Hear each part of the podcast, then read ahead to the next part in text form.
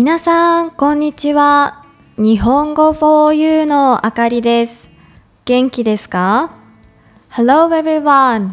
It's Akari from 日本語 4U 最近何かめでたいことはありましたか？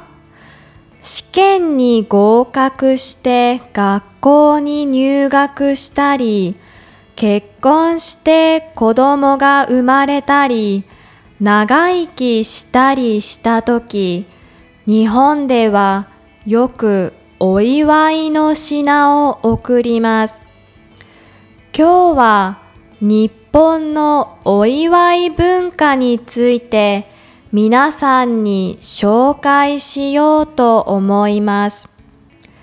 最も一般的なのは引っ越しや出産などの人生の大きな変化があったとき、相手の状況に合わせて様々なものを贈ります。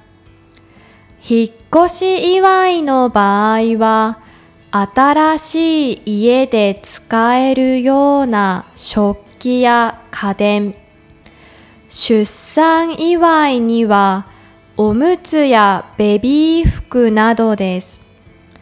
また、お祝い事によっては送ってはいけない品もあるので気をつけなければいけません。例えば、結婚祝いに包丁はタブーです。縁を切るという縁起が悪いことを連想させるからです。それから日本にはお祝いのお返しをするという習慣もあります。プレゼントをもらったらそのプレゼントの半分くらいの価値のものを返すべきだとされています。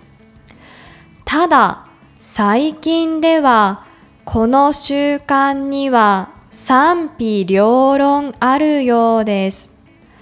というのも、せっかく相手のためを思って贈り物をしたのに、それがかえって相手の負担を増やすことになってしまうからです。